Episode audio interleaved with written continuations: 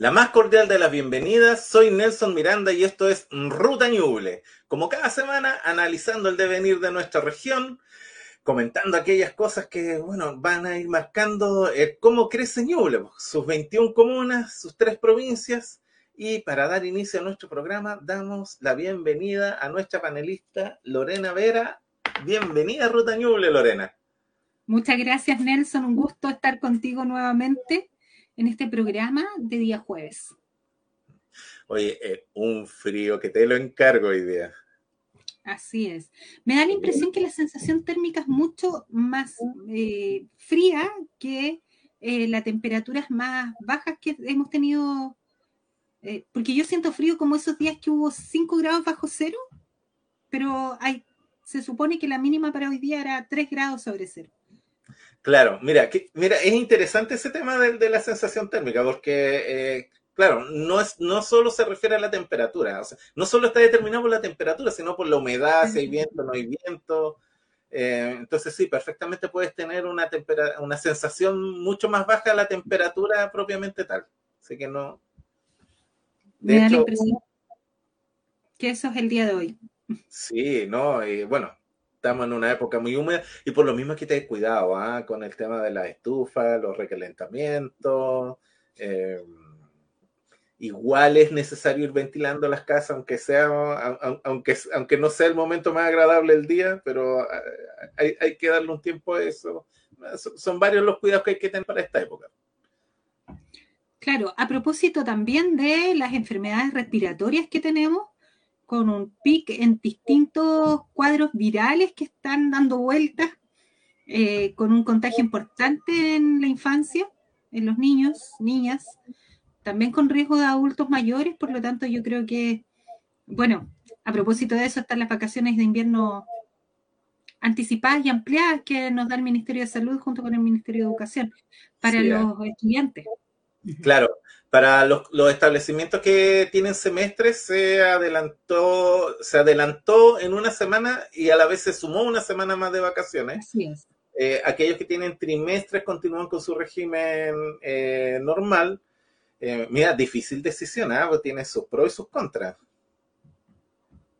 Sí, claro, yo creo que ha sido súper difícil porque además también ha habido eh, una comprensión de parte de las familias y de las personas que, sobre todo el, del espacio de la salud, de los hospitales, donde hay un colapso en las unidades de emergencia, con niños pequeños, con, eh, no sé, pues párvulos y niños de menores de dos años que están con, con problemas respiratorios serios y que requieren hospitalización, que requieren otro tipo de atención, y versus las familias que también tienen la preocupación de con quién dejan a estos niños, a los niños en esta semana extra y mm, donde además se adelanta el periodo de vacaciones. Claro, ahora eh, sí, bueno, el, el, sistema de salud está bien presionado, además que eh, eh, se adelantó casi en 20 días lo que es, es tradicionalmente el, el pic de enfermedades de invierno. De, hasta, hasta el 2019 eh, se consideraba julio como el mes más, más complejo para lo, que son las enfermedades de invierno. De hecho, por eso originalmente las vacaciones eh, tienen la fecha que tienen. Y eh, bueno, a raíz de, de, de, todo esto, o sea, una mezcla de varias cosas, entre el COVID, eh, la falta de, de, de anticuerpos de, lo, de, de, los mismos niños por no haberse visto, eh, visto expuestos a estos virus en años anteriores, tema del cambio climático, eh, eh, esto viene a ser un, un, un caldo que eh, incorpora varios ingredientes que finalmente desembocan en que tenemos un sistema de salud bien estresado. Así es, así es, con una pandemia que todavía no termina. No, pues todavía, justamente, todavía estamos en pandemia. De hecho, vamos a ver los datos. Mm. Mira, para el, el, el, día de hoy son eh, 11.754 casos. Este es el este es el mayor número de casos de los últimos 80 días. Eh, con, bueno, lamentamos 36 fallecidos y eh, ya sumamos 58.171 fallecidos, estamos hablando 58.171 familias que de una u otra forma se han visto afectadas, o, sea, que se han visto afectadas directamente por, por, lo que ha sido la pandemia. Claro, aquí estamos hablando de las familias con afectación directa por la pérdida de uno de sus integrantes, pero las familias que están alrededor, que no es parte de la familia nuclear, pero que sí se han visto afectadas por esta cifra que es enorme, y, que por otro lado también, bueno, las autoridades de salud nos venían diciendo que la pandemia no ha terminado, que es importante la campaña de la vacuna, la cuarta dosis, que es importante ir a vacunar a los niños en esta misma eh, lógica de adelantar y aumentar las vacaciones de invierno. Eh, y hoy día las cifras nos demuestran que así es. Eh, tenemos un pic y es importante que tomemos conciencia para evitar los contagios. Y veamos un poco cómo está la situación en Ñuble eh, para el día de hoy. En Chillán tenemos 158 casos, San Carlos 30, Chillán Viejo 5, eh, Chillán Viejo 10. O sea, con, eh, viejo 10, perdón, sí, Coihueco 5, Bulnes 5, Yungay 8, ¿ah? me, me, llama la atención. Eh, Quillón 2, San Ignacio 10, eh, San Nicolás 8. Eh, mira, tenemos una comuna con cero casos. La semana pasada todas las comunas tenían algún caso de, de, COVID positivo. ¿ah? En este caso tenemos Coelemu con un cero caso, Trehuaco y Cofquecura. Ya. Cosa que viene viene en relación a la semana pasada. Sí, pero ahí tenemos un aumento de casos en Chillán y aumento de casos en otras comunas. San Ignacio se ha mantenido. Sí, mira, y Rankin igual me llama la atención. Rankin 10, Rankin 10 casos. Mm. Sí, que no, no, dejan de ser. Y bueno, ya eh, en, los totales, eh, 280 casos nuevos, sí, claro que sí. Eh, 108.954 acumulados. Eh, no sé si te acuerdas cuando nosotros empezamos a cubrir esto de la pandemia el, año 2020. Y me acuerdo que los, los 10.000 casos eran así como un, techo muy, muy alto que, que, se hablaba así de que en el peor de los casos llegamos a los 10.000 casos. Ya estamos en los 106.000. Eh, fallecido lamentablemente en la región tenemos 1.122 personas fallecidas. acá volvemos 1.122 familias que se han visto afectadas directamente. En una región que no es tan grande, donde no alcanzamos el medio millón de personas, entonces eh, no es menor que hayamos perdido ya más de mil personas eh, en esta pandemia, producto de la pandemia. Claro. Ahora, bueno, volver a reiterar las recomendaciones uso de mascarillas. Si bien está autorizado el no uso de mascarillas, pero es en lugares abiertos y con distancia mínimo de dos metros. o sea, básicamente si usted sale a la calle y ve que no hay gente en la vereda, pues se puede sacar un rato la mascarilla. Pero en lugares cerrados y con concurrencia, con, público, use la mascarilla. Eh, el comercio todavía tiene todo este sistema de, del alcohol gel, use el alcohol gel sí, tómese la temperatura, porque si nosotros nos tomamos la temperatura, yo puedo decir yo no tengo fiebre, pero finalmente lo que hago es que sea una norma para todas y todos y de esa manera, si alguien pasa con la temperatura más alta, bueno, no pasa en realidad, pues llega al punto de tomarse la temperatura y si tiene fiebre, tiene que salir del local o no puede ingresar. Por lo tanto, es un tema importante porque de esa manera podemos evitar más contagios. Claro, ¿no? bueno, estamos todavía, no hemos salido de la pandemia, además se suman otros, otros virus que están circulando, así que es tiempo de cuidarse todavía. Cuidémonos y sobre todo eh, pensando en que hoy día la situación no es tan compleja como, como fue el año 2020 y el año 2021, pero no queremos volver a eso. Así es que cuidémonos y aprovechemos esta instancia que tenemos de un poquito más de libertad. Oye, em, salió el anuncio de que, te digo al tiro, el 94% de las viviendas en Ñuble tendrán conectividad con proyecto Última Milla. Así es. Claro. Eh, mira, el proyecto Última Milla se refiere a que eh, nosotros deberíamos tener eh, cableado Internet, ¿ah? acceso a Internet, no más allá de una milla de distancia de centro de, de, cada centro poblado. Eh, no solo, en las, no solo en, las comunas, no, no solo la parte urbana de las comunas, sino la idea es cubrir la región. Eh, cosa de dar un, mayor acceso a este, este servicio que ya es básico, ¿ah? ya, ya, no es un lujo, no es un servicio suntuario, es un servicio básico que se requiere para poder trabajar, estudiar, hacer trámites, ya es parte de la vida diaria, es parte de las cosas que requerimos para hacer nuestra vida diaria.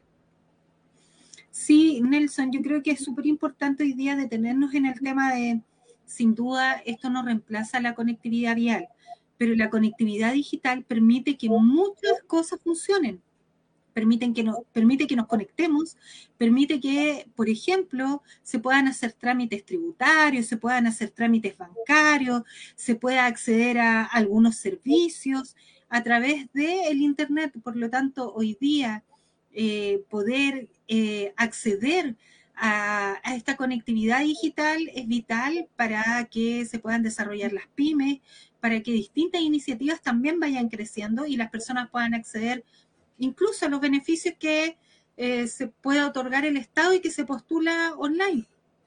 Ya no es un lujo, como dices tú, y hoy día es vital que además tengamos señal digital en distintas partes de la región y en las zonas más apartadas también.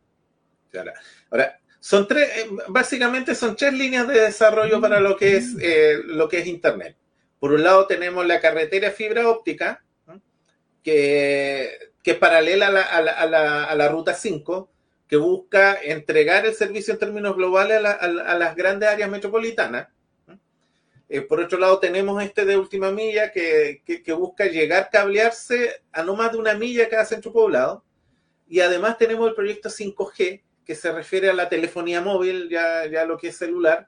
Eh, Ñuble tiene varios puntos 5G, no está cubierta toda la, no está cubierto en toda esa región. Lamentablemente, de hecho, nosotros todavía tenemos áreas de Ñuble con tecnología 2G, o sea, estamos hablando de tecnología de, de fines de los 90, con, con 10, 15 años de atraso mínimo. ¿Mm? Sí. Y piensa que, o sea, no piensa, sino que nosotros también sabemos que hay lugares donde no hay conectividad eh, telefónica definitivamente, que la gente no puede llamar por teléfono, no puede recibir llamadas en ciertos sectores. Pero estos, estos programas, estos proyectos que hoy día se están instalando, que tienen que ver con un tema de conectividad digital, que pasan por, em, por, por proyectos nacionales y también regionales, lo que hacen es complementar las fuerzas y permitir que nuestra región quede conectada y eso es un, un buen adelanto para Ñuble y esperamos, por supuesto, que, llegue pronto y que, y que pueda dar eh, solución a, esto de, la conectividad digital. No, y bueno, lo otro que las compañías den el ancho, porque la cantidad de reclamos, eh, los cortes, los cortes de servicio eh, en distintas compañías. Ya en su momento había una que era la estrella, que se llevaba todos los premios por, por, mal servicio.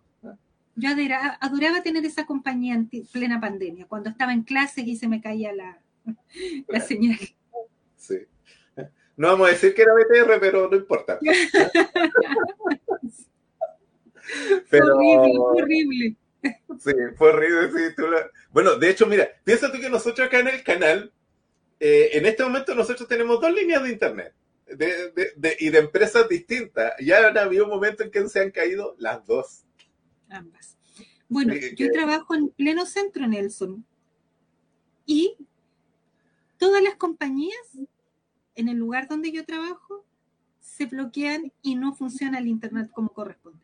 De la mayoría de las compañías, varias veces en el día y hay otras que un poquito menos, que son un poco más estables, pero en pleno centro de Chile.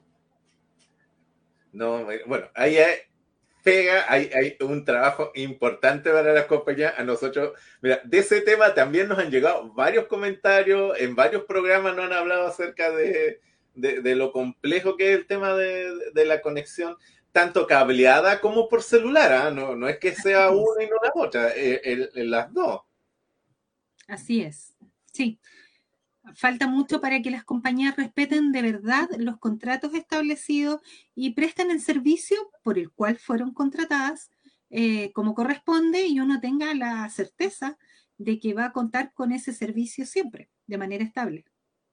No, y ahora te, te, dicen, no, es que como estamos instalando la 5G, se nos está cayendo el servicio. Bueno, ya puede pasar un par de, ya te la compro un par de meses, pero no sé, pues si llegamos a diciembre con eso ya no. Sí, yo creo que las compañías han tenido tantos problemas durante todo este tiempo que un descuento para los clientes no vendría mal, ¿no? Eh, sí, pues ahí hay, eh, con ADECU que generalmente tiene, tiene buen ojo para este tema, mm. no sería nada raro que salga con algún tipo de, anuncio en un tiempo más. De hecho, para Telefónica hubo un anuncio porque hubo un cambio unilateral de contrato en TV Cable. Así que deben hacer una devolución de dineros. Así, qué bien, qué bien que eso se respete. Sí. Sí. Eh, oye, pasando a otro tema. Eh, están pidiendo eh, acelerar la mejora en la ruta que une Chillán Viejo con Yungay.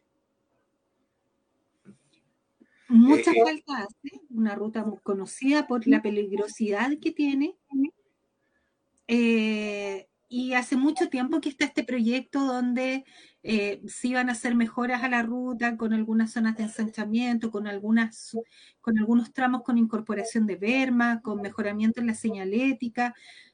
Y, por supuesto, uno ve que pasan los años y que esta, estos proyectos no se ejecutan o se ejecutan de manera muy lenta o por tramos muy cortos y la verdad es que eh, son de urgencia.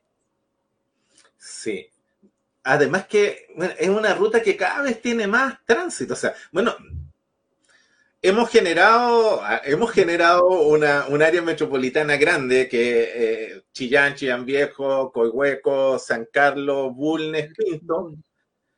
Pero esa, e, e, ese mismo crecimiento del área metropolitana genera también un, mayor tránsito hacia las comunas aledañas. Eh, eh, Chillán Viejo, Yungay ya no, no, no es una ruta en donde eh, tú digas, no sé, pues, entre, la, entre las 3 y las 5 circula poco vehículo, a la hora que tú vayas, esa ruta tiene demanda. Así es, así es. Con, con atochamientos, con algunos accidentes de pronto que producen problemas de tránsito sin duda, pero además que ponen en riesgo la vida de las personas, que es lo más importante. Eh, yo siento que ese proyecto es muy sentido, es muy anhelado y bueno, vamos a ver ahí cómo, cómo se hace fuerza para que, para que se apure. Sí. Oye, oye, como el hoy nos pusieron en pauta como el día de la conexión, eh, el día de la conexión, ¿ah? estamos digital y vial, porque eh, nos informan que a fines de septiembre se iniciará la pavimentación del camino San Bernardo.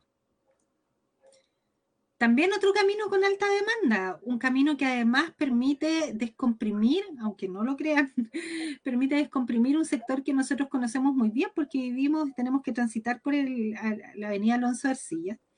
Y mucha gente se traslada desde Alonso Ercilla por recovecos hacia el camino San Bernardo para poder salir por esa zona, sobre todo cuando los tacos son muy, muy grandes en la mañana.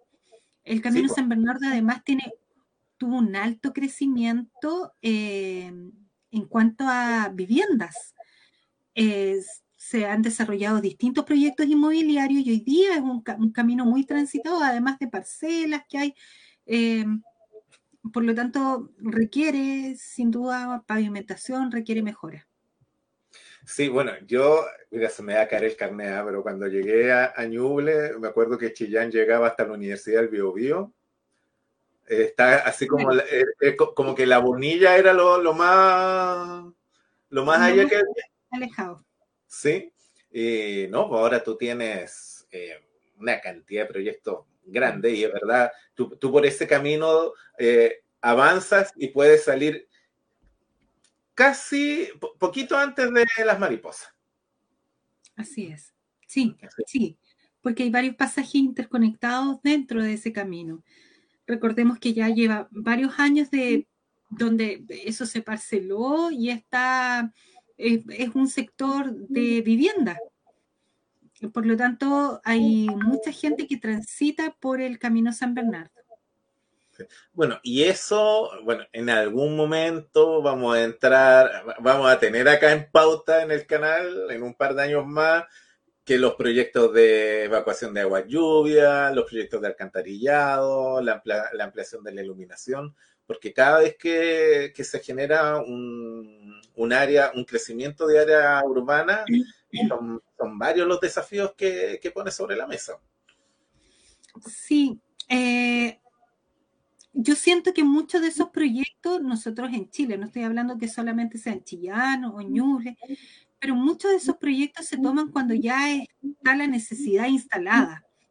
Eh, es importante que vayamos pensando y planificando porque la situación que hoy día se vive en las mariposas, la situación que se vive eh, camino a, a Emanuel, a Barcelona, eh, que son sectores de Chillán con, mucho, con mucho tránsito, lo que pasa en el centro cuando llueve, son situaciones que se pudieron haber visualizado ya hace tiempo y que no, no se han abordado de la manera que debiera, debió haberse hecho con planificación y pensando que si yo eh, tengo crecimiento urbano hacia un sector, tengo que pensar en lo que requiere en infraestructura crítica para poder funcionar como sector urbano. Entonces, eh, re importante que hoy día ya estemos pensando en los proyectos que son necesarios y van a ser necesarios en 10 años más, para que no esperemos 10 y 20 años más. Claro, ¿no? Y no se nos vengan encima los problemas, pues al final eh, eh, van generando crisis, se acumulan, crecen como bolas de nieve y finalmente terminamos con la autoridad dando muchas explicaciones de por qué eh, pasó esto. Así es, así es. Este año nos ha tocado ver mucho de eso, resultado de la mala planificación, la poca visión de mucho tiempo atrás. Eh, este, este año nos ha demostrado con fuerza que es importante planificar y prepararnos para eh, generar ciudad, una ciudad que sea amable y con buena calidad para los vecinos y vecinas. Sí. Oye, y en el día de la conectividad, el día realmente lo pusieron la pauta es conectividad. Eh, una, una noticia que cuando en la reunión de pauta yo vi la, el titular, dije, ¡eh! Y cuando vi la bajada, dije, mm". Mm. es el tema de F. O sea, aquí estamos hablando de conectividad de Chillán hacia afuera. Eh, porque F eh, anunció una ampliación de de servicio a raíz de, este fin de semana largo. Y eh, claro, yo cuando vi el eh, cuando la reunión de pauta nos, nos presentó el titular dije, ¡ay, qué bueno! Van a ampliar los servicios. Pero después la bajada vi que eran dos nomás. Que era uno que va de la Alameda a Chillán el viernes 17 a las 7.39 horas. O sea, vamos a tener un servicio adicional para venirse a Chillán. Y el día martes vamos a tener un servicio adicional para volver a Santiago, que va a salir a las 17.30 horas. Eso mismo, yo, o sea, yo me imaginé, no sé, por tres, cuatro servicios, que iba a durar más tiempo, pero igual evidencia una necesidad. Eh, el, tránsito, el, transporte de personas, eh, eh, ferroviario de personas, eh, es una necesidad real y, y está apurando a F. Sí, yo creo que ahí ocurre un círculo vicioso. F dice no podemos aumentar el número de recorridos porque finalmente el usuario no es tanto como para aumentar el, recorrido, el, el, número de frecuencia de recorrido. Y el usuario o usuaria dice, no puedo confiar en el tren ni cuento con el tren porque pasan horarios súper puntuales, no es mucho, no hay mucha frecuencia, cuando voy a ver ya no quedan pasajes, entonces finalmente se pierde la confianza en el servicio y se busca la alternativa.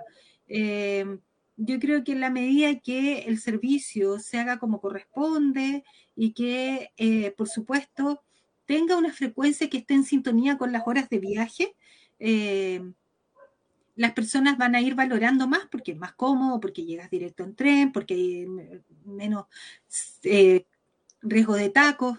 Por lo tanto, sí genera la necesidad y satisface una necesidad importante. Ahora, eh, mira, el próximo jueves capaz que nos toque conversar acerca de cómo van a subir los pasajes este fin de semana largo. Porque ya no, nos ha tocado ver pasajes eh, que, cuestan 10 mil pesos, suben a 30, 35, la, la, otra vez eh, veíamos uno. Y, y, en ese sentido el, servicio de trenes mantiene, mantiene el valor, por lo cual la demanda es mayor. mayor. Así que no, se requiere, se requiere una, aumentar este servicio. Sí, estaba pensando que en esta época además sacaban los, pasajes para estudiantes, con la rebaja correspondiente a estudiantes, y sacaban la rebaja para los adultos mayores, la mayoría de las líneas. Ya se olviden que esta rebaja que, se les hace a los adultos mayores, em, como es mayor la demanda, eh, en realidad aprovechan de cobrar precios más altos para, para todos, sin excepción. Tienes razón. No, y lo otra veíamos, de hecho acá mismo en el canal analizamos que ellos dicen que no, que durante el año trabajan a pérdida y este el fin de semana largo. que, hoy, un nivel de generosidad, eh, una cosa tan enternecedora que, ¿Cómo sobreviven estas empresas eh, haciendo rebajas todo el año y solamente poniendo los precios justos en, las fechas de, más necesidad de, viaje. Yo, yo, vi, yo vi esa declaración y me sentí tan mala persona. me, cuestioné profundamente. Cuando vas a comprar pasaje ahora, sacas más dinero y pagas más. Claro, o sea, eh, voy con, con, el voy cabeza gacha porque es un tema que no, no, no, eh, demasiada generosidad junta. Increíble. sí. Oye, eh, ya estamos por terminar el bloque. Em, primero, dar gracias a todos, a todos quienes nos visualizan y nos acompañan, tanto en vivo como en las distintas redes, eh, a quienes nos siguen a través del streaming, en Spotify, en Google Stream, en Apple Stream, a quienes nos siguen por los canales de Telegram, eh, a quienes nos siguen por Instagram, en YouTube, en Facebook, la repetición del domingo, Em, ha sido una experiencia bien grata el poder ir comunicando, y en la web también. ¿ah? Ha sido una experiencia bien grata el ir comunicándose con, con quienes nos, de una u otra forma también nos van guiando, ¿ah? porque nos, van, nos dan varios tips, varios consejos de, de, cosas importantes que eh, se deben ir tratando en el programa. Así que muchas gracias a quienes nos acompañan y nos sintonizan. Sí, yo creo que se agradece esa información, se, agradece también la retroalimentación y muy importante aprovechar este canal para plantear eh, distintas, distintas eh, hechos que ocurren en las comunas. Muchas veces nos enteramos muy tarde y nosotros podemos ser un canal de transmisión, no solamente me refiero al canal de TVR Ñuble, sino que como, como espacio para poder eh, entregar información respecto a las distintas actividades que se desarrollan en comunas hay mucha gente que dice, nos falta información, yo quiero salir y no sé lo que ocurre en otra comuna, no sé lo que están haciendo, me enteré, me enteré por el diario o me enteré por las noticias que ya ocurrió tal festival o que ya ocurrió tal actividad, cabalgata, etcétera. Por lo tanto, es súper importante que nos puedan contar para que podamos eh, generar esta información y llevar más eh, ñublencinos a recorrer la región, por supuesto, y a disfrutar de las actividades que eh, están preparadas en cada comuna o en cada sector. Y contar que, bueno, hoy a las 10 tenemos eh, reportajes MG, eh, ya va en la región de O'Higgins. Ha ido, Manuel ha ido bajando, partió en el norte, ha ido bajando de a poco, ya vamos en la región de O'Higgins. Un, unas imágenes espectaculares. A mí me toca revisar el, material para hacer las promos después. Y cada, cada capítulo nos queda más, más impactado la, la calidad, o sea, un programa eh, hecho por, por gente de Ñuble, Manuel Guerra y su, su equipo, eh, una calidad que no tiene nada que envidiarle a la, a la televisión nacional. Mañana también tenemos en Sala Arte Mercado eh, como entrevistada a la directora del Centro Cultural Municipal, Así que, que, está recién, recién inaugurado. Con la ministra de Cultura y Patrimonio. Justamente. Así que ahí vamos a tener hartas novedades. Em, oye, eh, saludar a Fabiola, a, Rodrigo. Ahí nos, nos, van comentando, nos van acompañando. Y ahora, de vuelta, ¿eh? de, vuelta del corte, tenemos un invitado de lujo. ¿eh? Vamos a tener al historiador Marcial Pedrero Leal. Vamos a hablar de las fundaciones, vamos a hablar de su libro, de las fundaciones de Chillán, vamos a conversar de su libro, una actividad que tiene el día sábado. Eh, yo voy a aprovechar de sacar una duda que tengo en relación a una calle, a Juan de Dios Olivares. ¿Cuál es el verdadero nombre de Juan de Juan, de Olivares? Juan de Dios Olivares. Sí, es verdad que es el Corneto Olivares, porque eso lo escuché de que llegué a Chillán, así que... Sí, y de hecho, en la calle la gente popularmente le dice la calle Corneto Olivares. Claro, en la población Kennedy. En la población no Kennedy. población Kennedy. Población, claro, así que es una de las dudas. Vamos a dilucidar un a ver si podemos dilucidar ese misterio. Y eh, vamos al corte y volvemos. Nos vemos.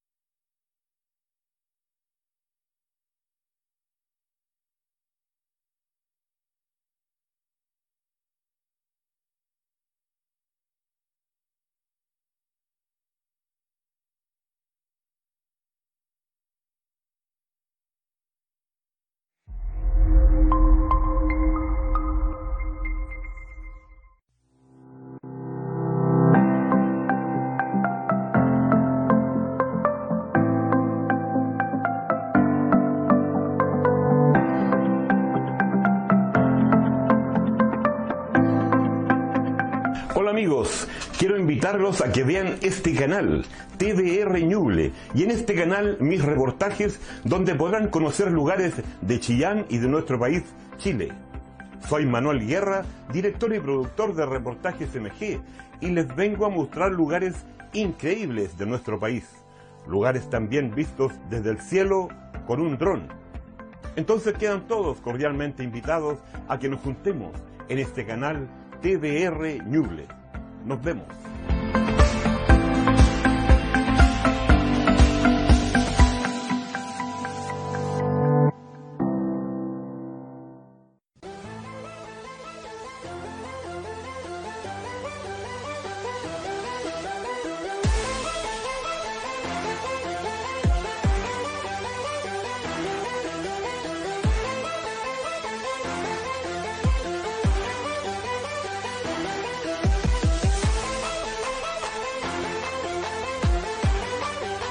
Del sur del mundo.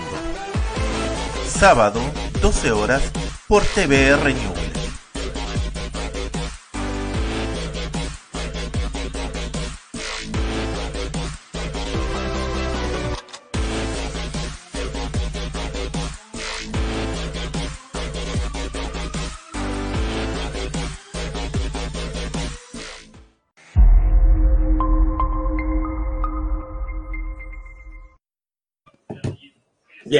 Estamos de vuelta y vamos a invitar a nuestro estudio a nuestro invitado, Marcial Pedrero Leal, historiador. Bienvenido a Ruta Ñuble. Hola, buenas tardes. Un gusto saludarlo y agradecido por invitarme a este, a este canal. Oye, un gusto para nosotros. Em, el día sábado, eh, como canal, vamos a tener el, tremendo honor de participar de la actividad en donde eh, se presenta el libro Chian Viejo, eh, Llave del Reino y Cuna de la Patria. Así es.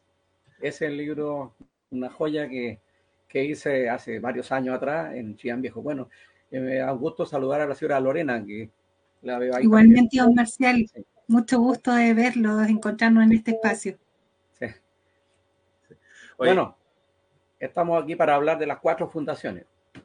Oye, sí, ¿sabes qué? Mira, nosotros estamos acostumbrados a que eh, generalmente eh, ciertas polémicas o ciertos comentarios van así como después del capítulo.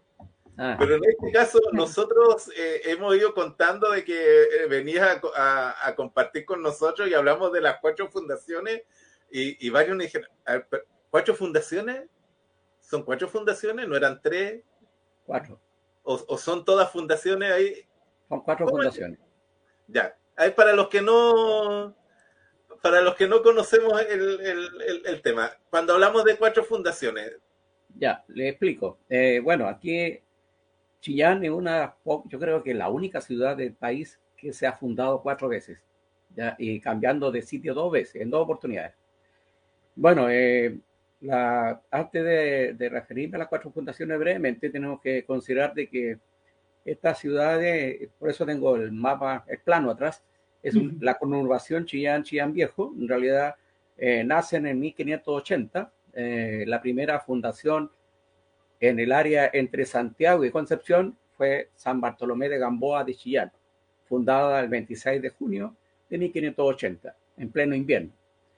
Luego tenemos la fundación de, del año 1655, ya con Ángel de Peredo, ya que se refundó en el mismo lugar en el sector del Bajo que llamamos ahora. Luego viene el terremoto de 1751, en, ya que en, el, mayo, qué coincidencia, 20 de mayo de 1751, ya, y eso destruye la ciudad y eso determina a las autoridades y a los vecinos a cambiarse hacia el Alto de la Horca, lo que se llama ahora el centro urbano de, de Chillán Viejo. Ahí tenemos la tercera fundación. Después transcurre el tiempo, en 1835 viene el otro terremoto grande en febrero de ese año, que destruye totalmente la ciudad y las autoridades de Concepción, como dependíamos de este tiempo de, Concepción, determinaron el traslado de la ciudad. Y se trasladó a, aproximadamente un poco más de 10 cuadras al norte de lo que es Chillán Viejo actualmente, en el Fundo Guadum, este, esta área donde está Chillán ahora, que fue fundado en noviembre de 1835 por, por orden del presidente José Joaquín Prieto. Ahí tenemos las cuatro fundaciones. Cuatro fundaciones y tres locaciones geográficas. Claro, correcto. Así es.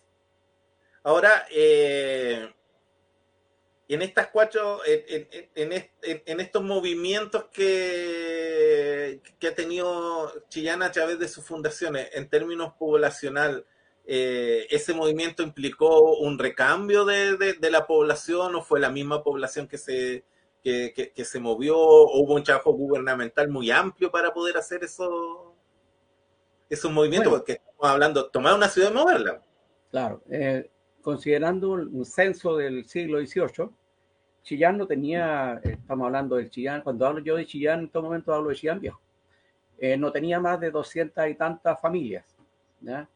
Eh, cuando se trasladan a, ya a Chillán, eh, no viene toda la población. Yo siempre digo que la gente de, Chillán Viejo era el, pueblo de los porfiados, de quienes se resistieron a trasladarse las autoridades hicieron un, montón de, actividades como para someterlo, entre comillas, a esa, a esa gente y obligarlo, convencerlo de trasladarlo, dándole ciertas garantías al Fondo Guadum y, un pequeño porcentaje se vino acá.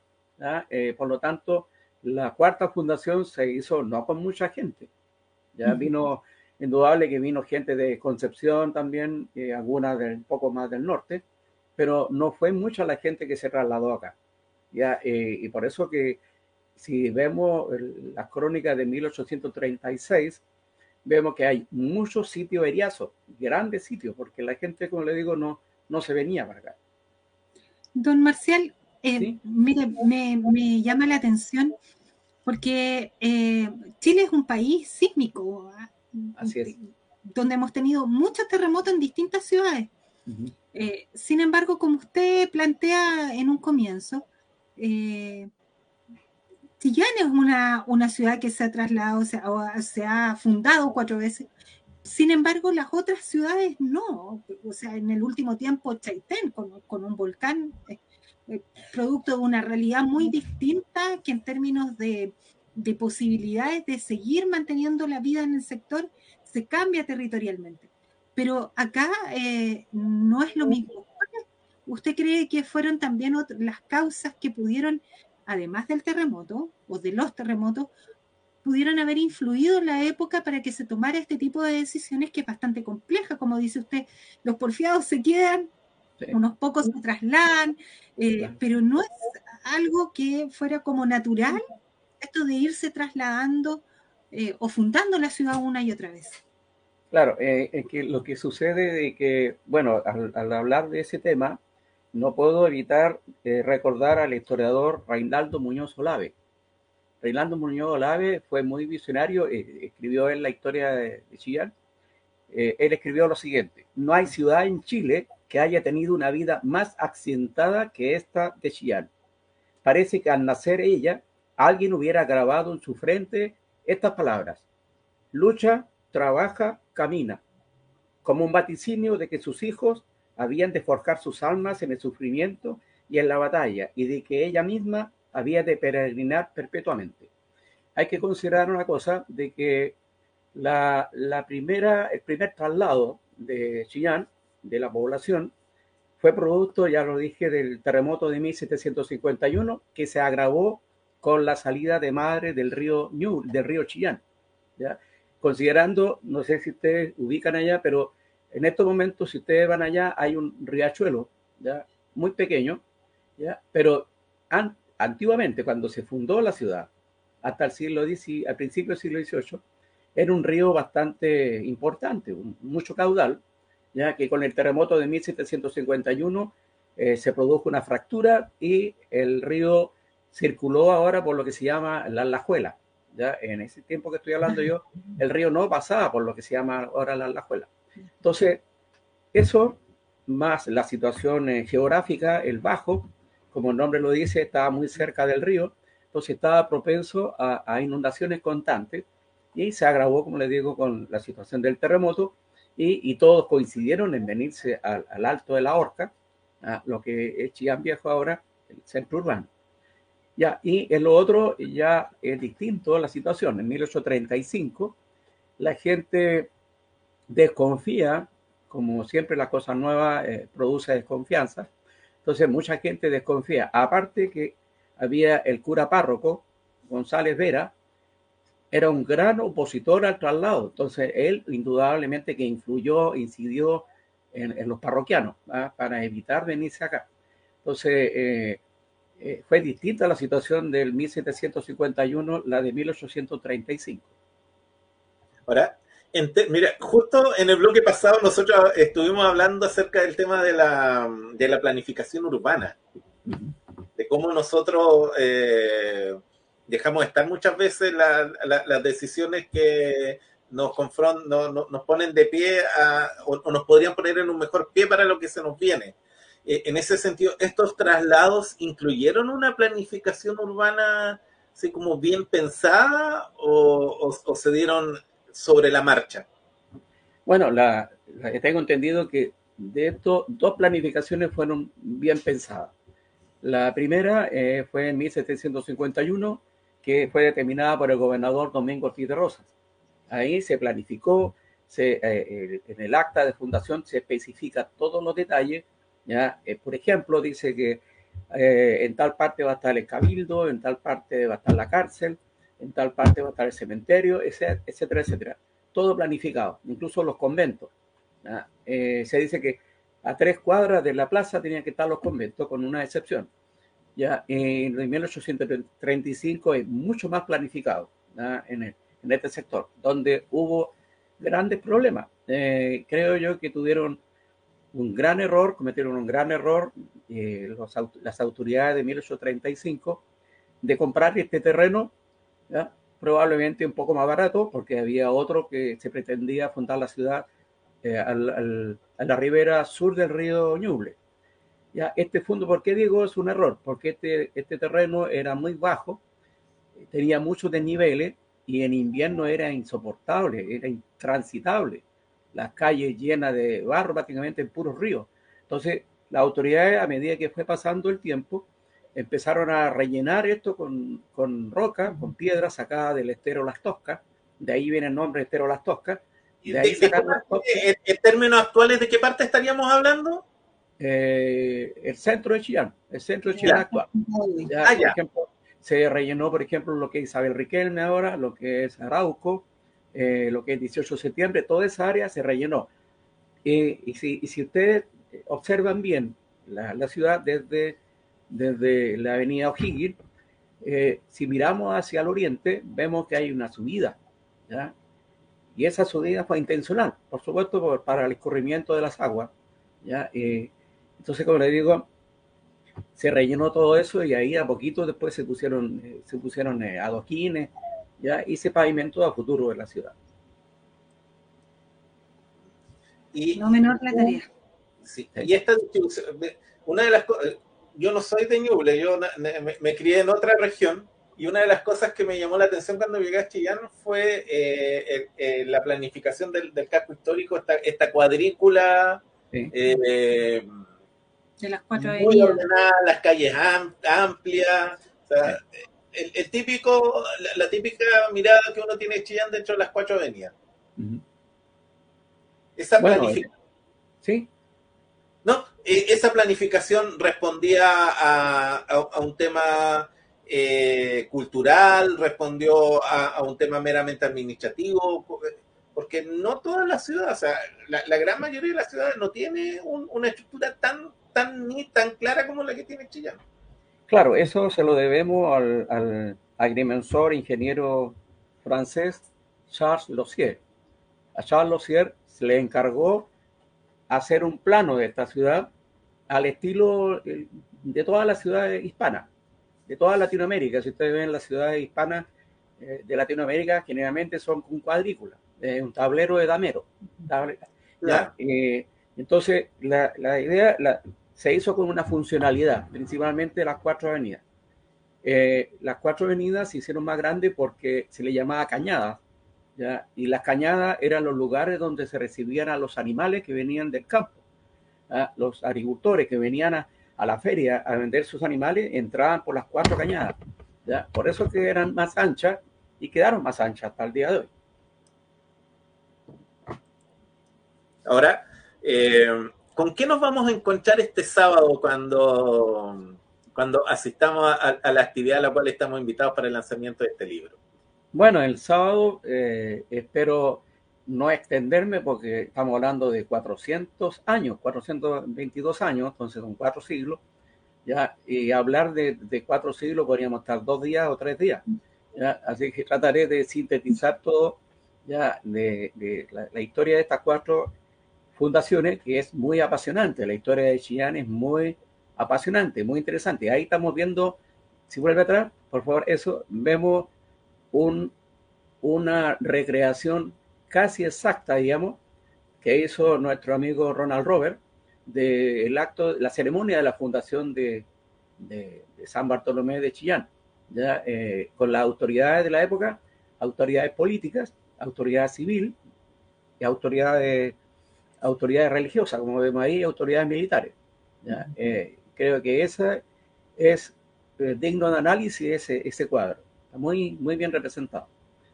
Y, lo otro de que don Martín Ruiz de Gamboa eh, eh, fundó esta ciudad con dos funciones principales.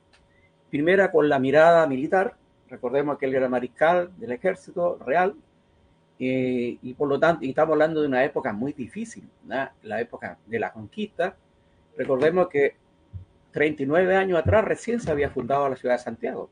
¿ya? Entonces, estaba el proceso de conquista en, en, su apogeo, ya, con grandes luchas, grandes combates con, con los mapuches o araucanos que se resistían a, esto. Y bueno, y en el caso de Chillán, no solamente los mapuches, también los chiquillanes y los pehuenches que intervinieron acá. Hay una historia muy apasionante, especialmente lo que sucedió en el año 1655, cuando se fue destruida la ciudad totalmente. Entonces, admirable. Yo admiro mucho a, los chianejos. Yo no soy chianejo, yo soy lota, soy lotino. Ya llegué a estudiar acá, pero me, me me, me, camuflé como chianejo. ¿ya? Y, encuentro de que los chianejos han demostrado siempre un espíritu de resiliencia. Siempre lloran por los muertos, los entierran, pero igual están ahí levantándose y lo vemos en el terremoto del 39, que no podemos olvidarnos, el terremoto del 39 marca un hito importante de la ciudad, un antes y un después de la ciudad. Y ahí podemos decir que también se, se produjo, como dice el arquitecto Claudio Martínez, podríamos decir que ahí había una quinta fundación, aunque no se hizo ceremonia, no, pero, pero se hizo materialmente con la reconstrucción. Se tuvo que construir la ciudad de nuevo. Totalmente, totalmente. Esta ciudad quedó pero llena de escombros, entonces no había camino, no había nada. Entonces tuvieron que remover tantas toneladas de escombros para nuevamente eh, reinstalar la ciudad. Ajá, y con tantas pérdidas humanas. Don Marcial, yo tengo, tengo una duda. A ver. Eh, no sé si como usted, usted como historiador lo aprecia así. Eh, yo siento que la gente de Chillán en general siente que está muy de la mano con Chillán Viejo, no, no hay una mayor diferencia, pero siento que las personas de Chillán Viejo se catalogan como Chillán Vejanas y además con un sentido territorial y de identidad comunal muy marcado. Eh, tiene que ver con, con, estas personas que quedaron en, en la en, en, Chillán Viejo y que fueron haciendo historia, fueron haciendo su vida, fueron creciendo, pero que además se sintieron desplazados de los que se fueron a este nuevo Chillán. Eh, claro. Eh, ¿Cómo sí. ve? Estaba hablando de, de, algo que yo siempre con mis obras, con mis libros, he tratado de fomentar, el sentido de identidad con mayúscula, identidad con mayúscula. Todos los pueblos, todas las personas tienen su historia, obviamente, pero no todos sus habitantes se, se sienten parte de esa, de, esa, de esa historia, de ese pueblo. Indudable que los chiambejanos eh, manifiestan una gran, un gran sentido de pertenencia, dada la historia. Eh, aunque podemos decir de que en Chillán Viejo no hay mucha gente que herede, que quede de, de, de, de los descendientes de, quienes se negaron a trasladarse, porque Chillán Viejo ha sido una ciudad de mucha migración, ¿ya? Entonces, indudable de que el porcentaje de habitantes de Chillán Viejo se siente orgulloso de vivir en esa tierra. Y es probable de que por lo mismo que decíamos antes, eh, ellos están conscientes que es una ciudad histórica por excelencia. Si podemos hablar de ciudad histórica por excelencia es Chillán Viejo. Ahí tenemos miles de episodios históricos que sucedieron desde que se fundó hasta el año 1835. Entonces ellos se sienten parte de eso. ¿Ya? Y cuando un habitante, lo otro que es importante que para tener el desarrollo de pertenencia tiene que conocer uno el pasado, conocer la historia de su pueblo. De lo contrario, no, no, lo, va, no lo va a respetar ni lo va a valorar. Eso le falta un poco más a los chiganejos. Así es. Por razones obvias, Chillán más nuevo. Claro. Eh, eh, en ese sentido, em, cuando llegué a, a Ñuble, em, me acuerdo que eh, estudiamos harto el tema del, terremoto. yo vengo de una, de, una región en donde si tú no tienes un conocimiento mínimo de su historia, no te invitan a lo basado. Así de... queda, claro, queda fuera de todas las Ni te invitan a lo basado, ni, ni juega a la escoba, no... Queda aislado totalmente. Aislado totalmente, o sea, no te piden que seas un historiador experto, pero sí debes tener un mínimo de, conocimiento para, entender la conversación. ¿Dónde eso? En Magallanes. Ah, ah bueno. Ahí hay otra historia interesante. Ahora, em, y en ese sentido me acuerdo que eh, eh, en el Museo Franciscano, eh, hace muchos años que no voy, pero en su momento vi que había mucho, mucho material acerca de la historia de de Chillán, mucho material acerca del, terremoto, así que en todos estos movimientos que ha tenido la congregación franciscana, espero que eso no se pierda y que sea que, esté a buen recaudo y, que se pueda acceder, que sea de conocimiento público. Así es, yo siempre he sugerido de que el, el futuro museo regional que se pretende hacer acá, debe haber una sección muy importante destinada al terremoto de, 18, de 1939. Debe porque ese, eh, todo el mundo tiene idea del terremoto de Chillán, terremoto de Chillán, entonces quieren saber, conocer evidencia, conocer, conocer el pasado de lo que sucedió acá y sería bueno tener una sala exclusiva para eso, con, eh, con recolección de fotos, eh, diorama y así una serie de, de medios audiovisuales que puede ayudar al turismo incluso. Sí, sí, coincido totalmente. Además que, perdón, muy cortito, en el Pensemos que todavía hay personas que vivieron ese terremoto. Claro. Y que además eh, uno ahí en, vivo con personas que cuentan su historia eh, puede conocer este relato. Yo creo que allí es súper importante. Los libros siempre son muy importantes porque es algo que va a quedar para las futuras generaciones, pero también el material audiovisual que se pueda generar hoy día en términos de eh, de que de alguna manera podamos también impregnar de esta identidad que usted dice, don Marcial, que nos hace falta en Chillán eh, profundizar. Así es. El, terremoto dejó muchas secuelas, dejó mucho dolor, eh, y eso está dentro de la memoria colectiva. Siempre cuando hay un episodio dramático, en este caso, queda en la memoria colectiva. Entonces, en estos momentos hay mucha gente que dice, ah, mi abuelita contaba esto, mi bisabuelito contaba esto otro, ¿ya? Y, hay muchas historias. La, historia de, yo he investigado harto eso, el terremoto 39 es dramático, hay situaciones realmente dramáticas, lo que significa un terremoto. Hoy nos quedan un par de minutos, pero no puedo dejar de mencionar, de mencionar otra obra que tienes que se refiere al nombre, a, o sea, a lo que hay detrás del nombre de las calles de, de,